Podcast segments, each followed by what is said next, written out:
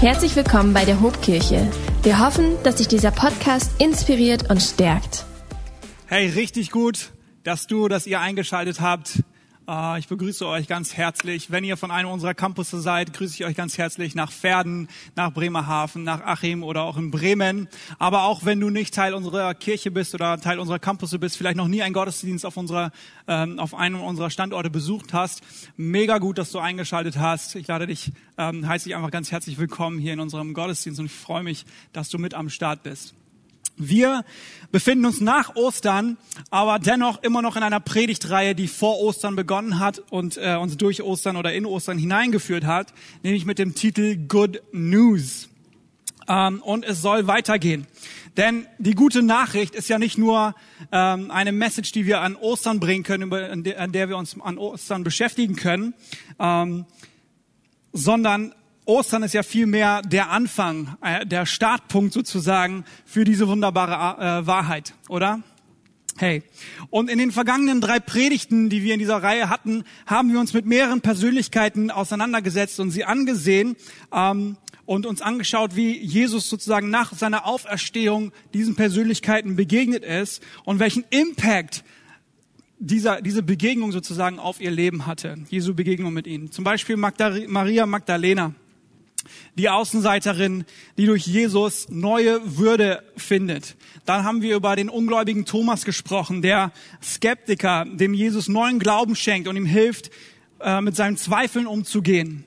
Und als drittes haben wir von Petrus gehört, der, obwohl er versagt hat und Jesus mehrfach verleugnet hat, in relativ kurzer Zeit, hat Jesus ihn erneut eingeladen, ähm, und ihm eine, eine neue Zukunft, eine neue Berufung gegeben und eingeladen, das von ihm zu empfangen. Richtig, richtig stark.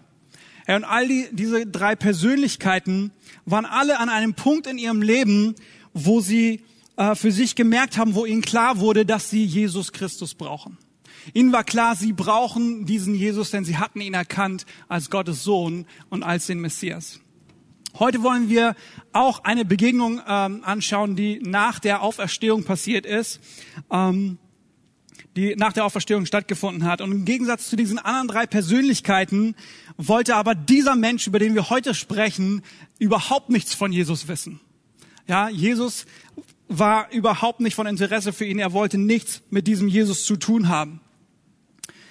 Wir lesen ja dass Jesus vor dem, äh, seinem äh, Tod am Kreuz in der Bibel mehrfach, dass er Blinde geheilt hat, dass er Blinde sehend gemacht hat.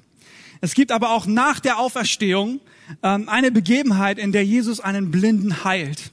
Ja, und davon wollen wir heute miteinander lesen. Wenn du deine Bibel dabei hast, lade ich dich ein, die auf jeden Fall aufzuschlagen und mit mir zu lesen in Apostelgeschichte Kapitel 9, die Verse 1 bis 9. Ich lese aus der neuen Genfer Übersetzung.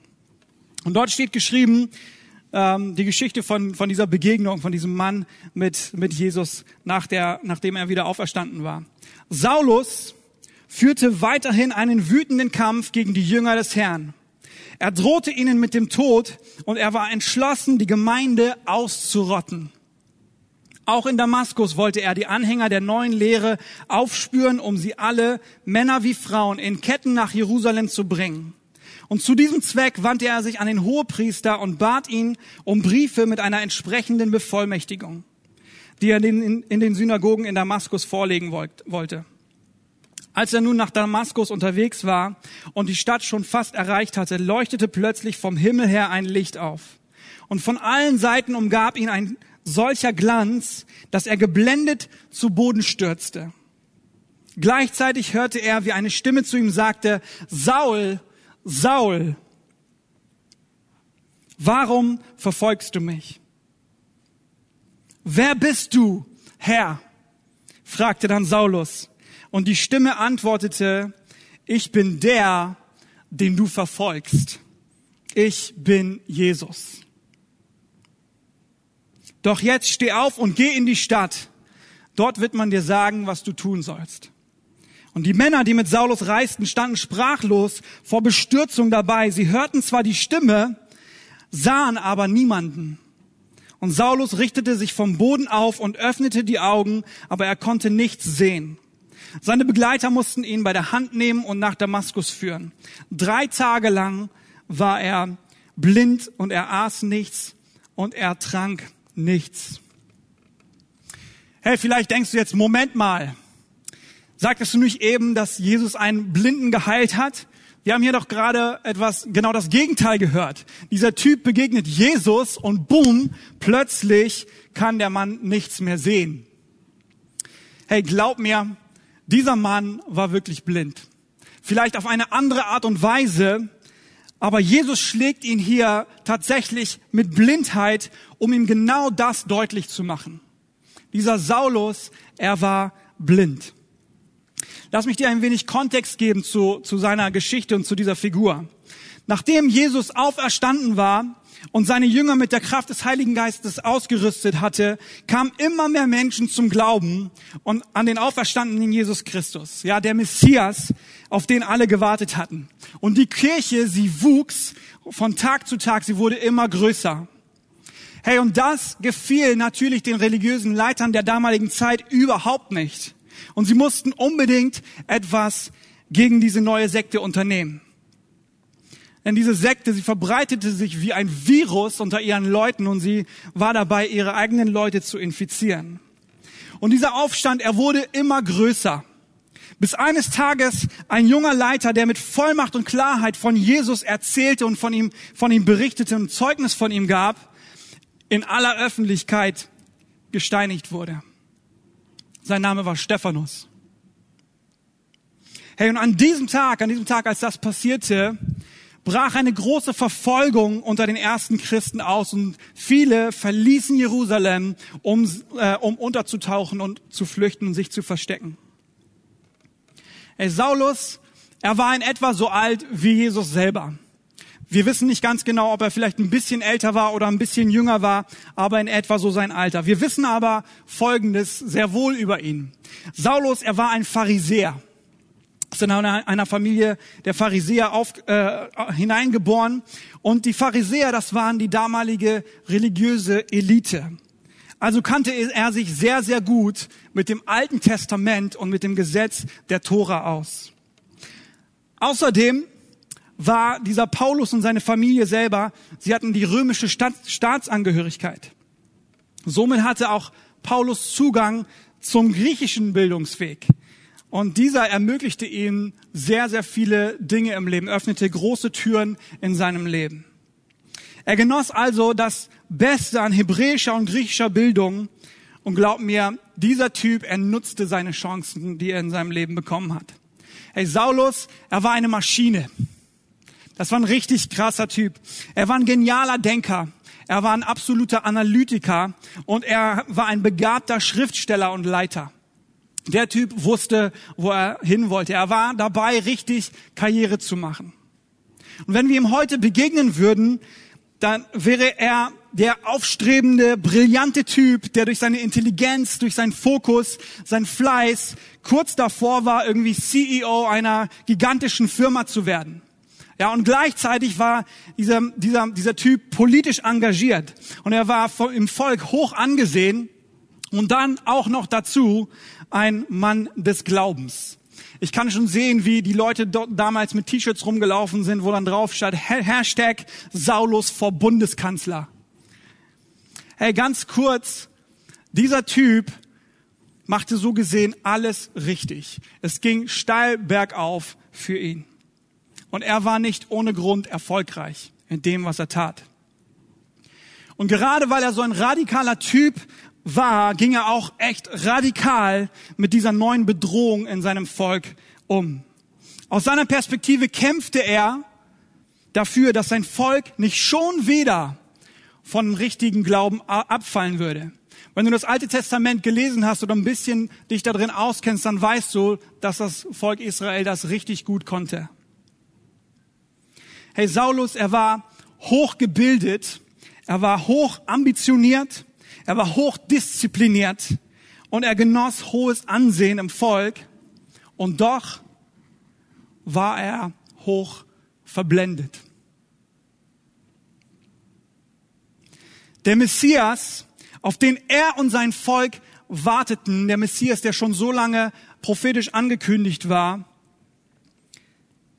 Er war mitten unter ihnen, aber sie haben ihn nicht erkannt, inklusive diesem brillanten Saulus.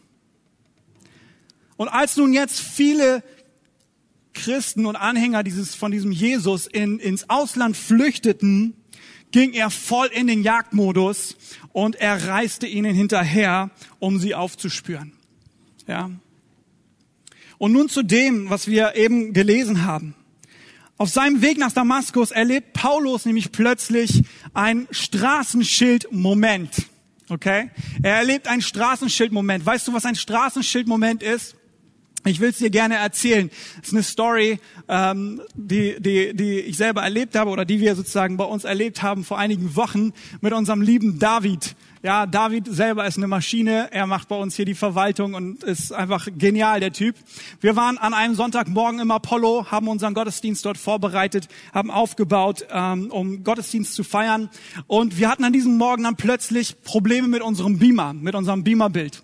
Ja, und wir haben alles probiert, was wir selber wussten, was wir konnten, um das irgendwie in Gang zu kriegen, aber es hat nicht funktioniert und für uns war klar, wir müssen jetzt jemanden anrufen und äh, der beste Mann dafür jetzt in diesem Moment ist definitiv David. Ja, also haben wir unser Glück probiert, wir haben ihn angerufen äh, und tatsächlich er ist rangegangen er war schon auf dem Weg äh, in die Kirche zum Campus hier in Bremen ähm, und er ist rangegangen und hat sich ein bisschen Zeit genommen, uns dabei zu helfen.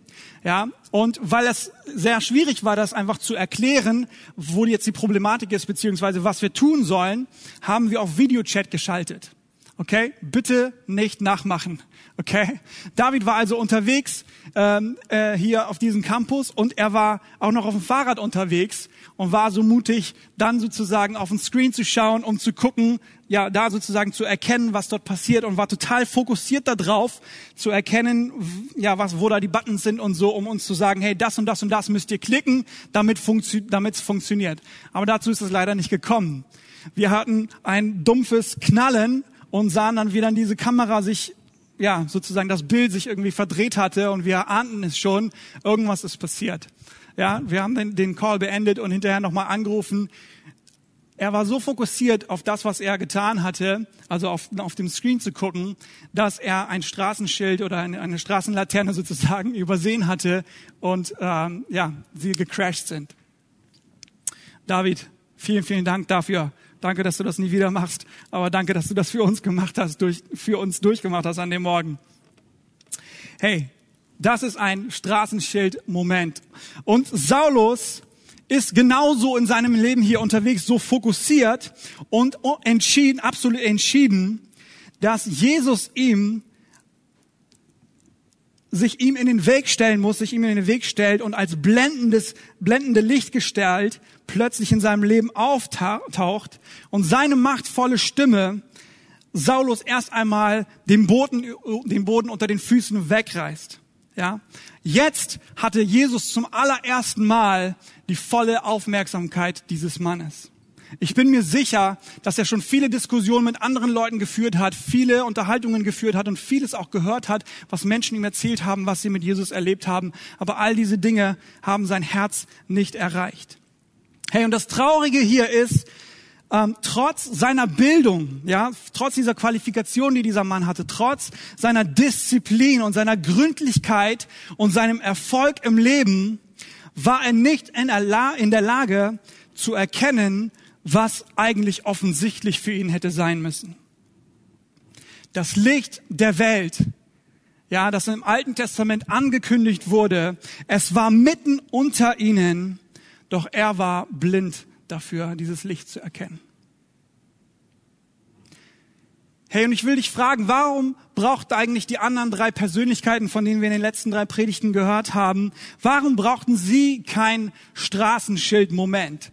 Um Jesus zu erkennen. Ich glaube persönlich, es lag daran, dass ihnen ihre eigene Schwachheit, ihre Fehler und ihre eigene Bedürftigkeit sehr bewusst war. Ja.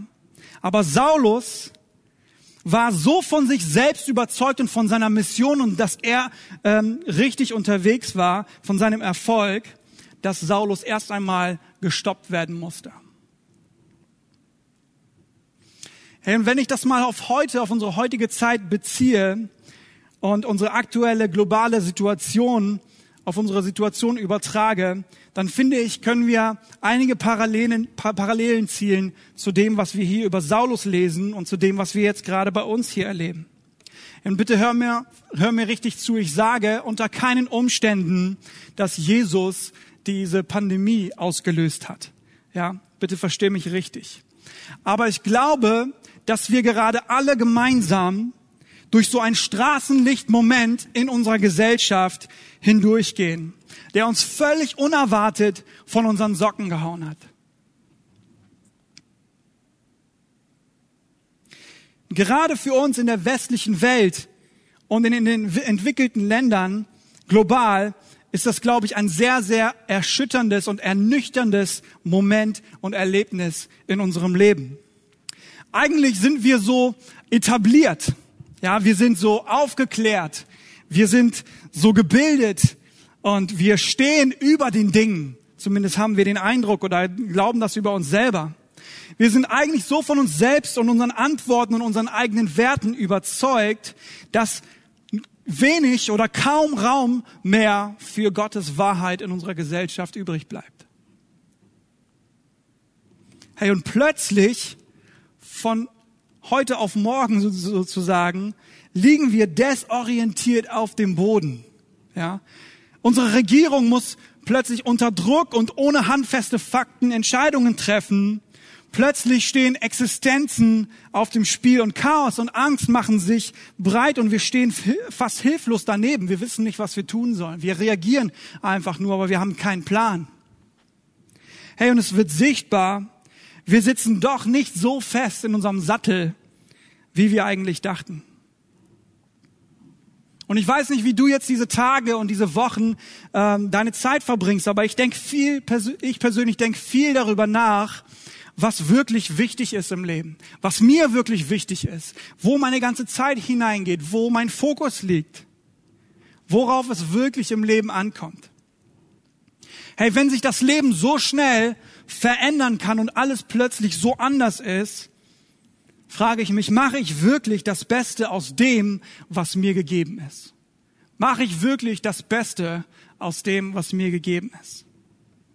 Ich glaube, diese Zeit, und wir haben auch schon von Pastor Ben davon gehört, diese Zeit ist eine große Chance, eine Gelegenheit für uns neu zu bewerten, ob die Ziele, für die wir leben, die Geschwindigkeit, auch in der wir unterwegs sind und die Beziehungen, in die wir investieren oder die Beziehungen, die wir vernachlässigen, die Werte, die wir definiert haben, ob diese Dinge vielleicht doch echte Korrektur bedarf, bedürfen. Hey, was, wenn du und ich so entschieden und so fokussiert wie Saulus sind, dass wir das eigentliche Bild für das, für die wirklich wichtigen Dinge in unserem Leben verloren haben. Zurück zu Saulus. Hey, er liegt am Boden, er ist völlig geblendet von dem hellen Licht, das auf ihn strahlt. Und ich glaube, sein Puls, er, er, er raste, ja. Und er hört diese Stimme, die ihn bei seinem hebräischen Namen ruft, nämlich Saul, Saul anstatt Saulus. Saul, Saul, warum verfolgst du mich? Und dann heißt es weiter, dass er zurückfragt dann in Vers 5, wer bist du, Herr? Hey, diese Frage finde ich super interessant. Ja, weil es gleichzeitig eine Frage ist und auch gleichzeitig eine Feststellung oder ein Bekenntnis ist. Einerseits fragt er, wer redet hier gerade mit mir? Und gleichzeitig bekennt er, dass dieser jemand jemand sein muss, der über ihm regiert, der alle Macht über ihn hat. Denn damals wurde dieser Begriff nicht leichtfertig gebraucht, vor allem nicht von einem Pharisäer wie Saulus. Herr zu jemandem zu sagen, zu jemand anderem zu sagen als Gott, war ein Big Deal. Hey, und Saulus war eigentlich klar, in diesem Moment war Saulus klar, dass Gott mit ihm redet. Ja, denn Jesus zeigt sich ihm ganz bewusst in dieser Lichtgestalt, in diesem leuchtenden, dieser leuchtenden Persönlichkeit und er ruft ihn an, mit, in seinem, mit, an, also mit seinem hebräischen Namen. Ja, das war für Paulus ganz klar eine Referenz und eine, ein Bild aus dem Alten Testament, das er sehr gut kannte. Was ihn aber verwirrt an diesem Moment, ist, dass sein Gott, der jetzt mit ihm redet, für den er unterwegs ist, ihn fragt und sagt, warum verfolgst du mich? Hey, und dann kommt die zerschmetternde Wahrheit und Jesus antwortet, ich bin der, den du verfolgst. Ich bin Jesus. Was für ein Moment. Hey, Saulus dachte von sich selber, er war ein vorbildlicher Jude, aber in diesem Moment wird ihm klar, wie blind er die ganze Zeit über war. Bei allem vorbildlichen, erstrebenswerten Verhalten, ihm ist klar geworden in diesem Moment, er war eigentlich der Feind Gottes. Er hatte Blut an seinen Händen. Das, was er getan war, war fatal. Hey, und dieser Jesus, dessen Anhänger er verfolgt hatte, er war kein toter Scharlatan. Jesus hatte den Tod überwunden. Er war tatsächlich der, wer er sagte, dass er ist, nämlich der Sohn Gottes. Herr, und in Paulus Kopf ratterte es. Es machte klick, klick, klick, klick, klick. Ja, er verband äh, die ganzen Punkte in seinem Kopf, all sein Wissen aus dem Alten Testament, die prophetischen Dinge, die über den Messias gesagt worden sind. Er verband all diese Dinge plötzlich und es machte Sinn. Und es wurde ihm ganz, ganz deutlich, äh, ganz, ganz klar, er hat im Grunde nicht alles richtig gemacht, er hat eigentlich im Grunde alles falsch gemacht. Hey, sein ganzer Erfolg war nicht nur bedeutungslos, er war im Grunde sein Todesurteil.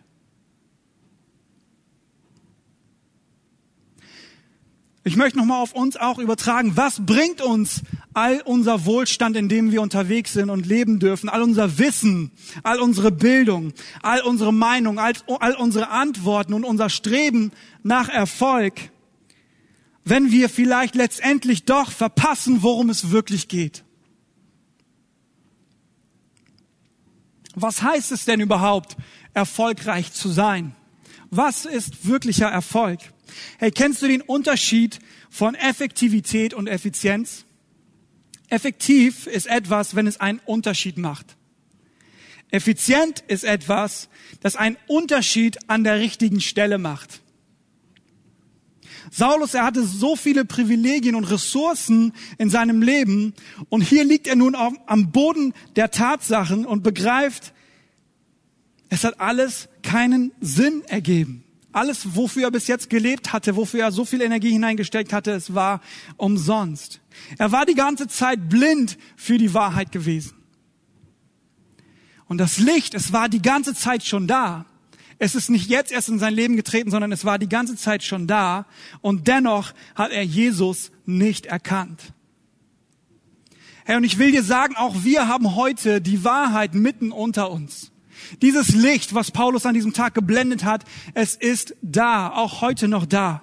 Wir haben das Wort Gottes und wir können jederzeit hineinlesen. Wir können uns mit dieser Wahrheit, ähm, wir können sozusagen diese Wahrheit in unser Leben hineinsprechen.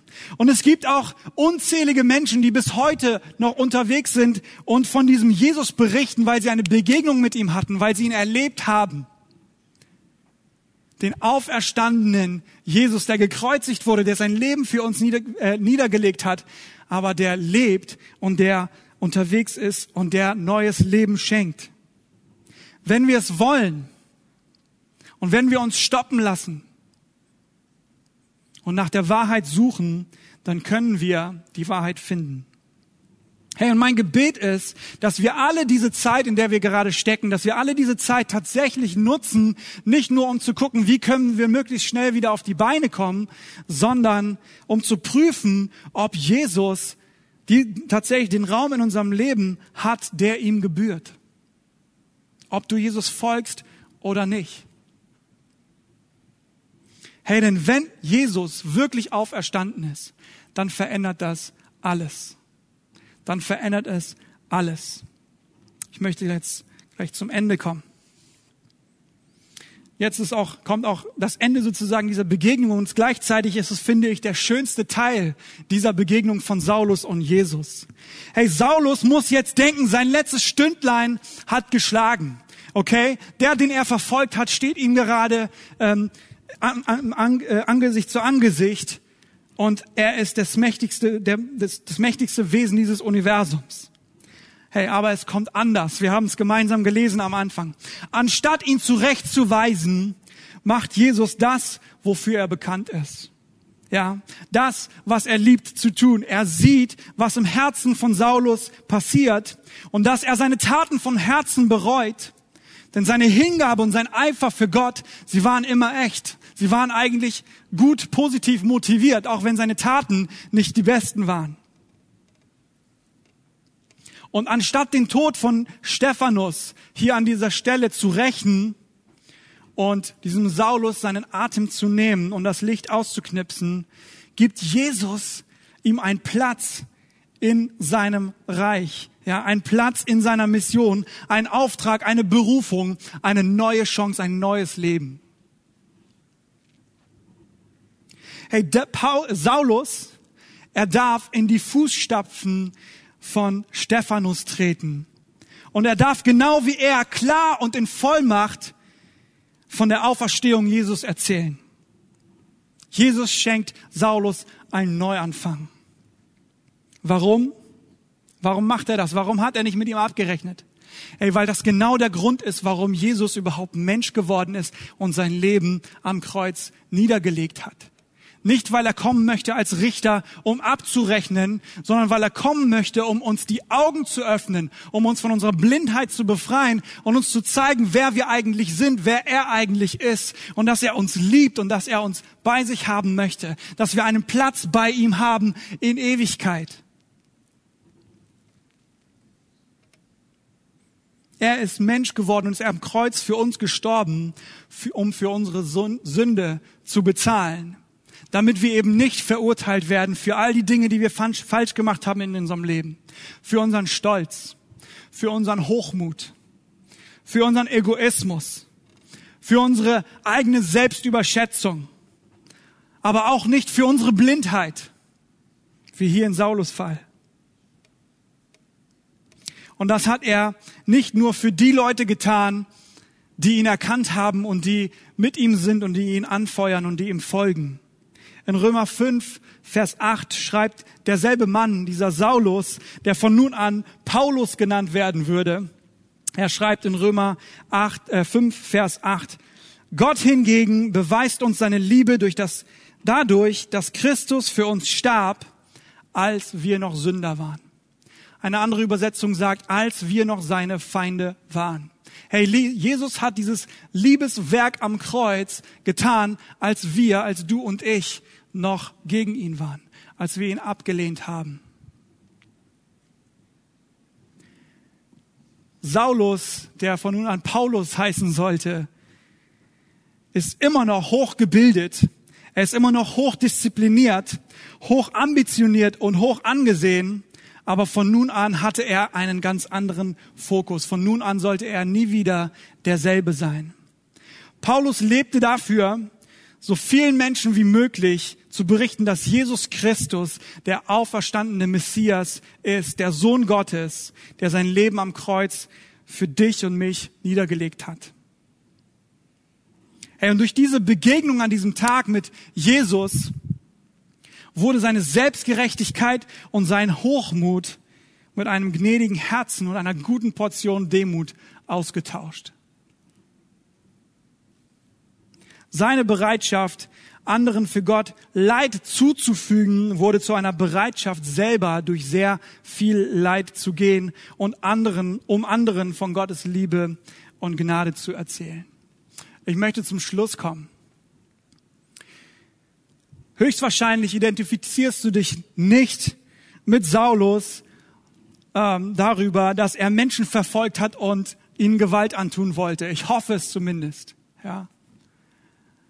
Aber ich glaube, wir können uns damit identifizieren, vor allem in dem Land, in dem wir leben, mit all den Ressourcen, die wir haben, die Möglichkeiten, die wir haben, die Dinge, die uns gegeben sind, all diese Dinge, die gut sind, die uns aber eventuell davon zurückhalten, Jesus zu erkennen für, für den, der er ist.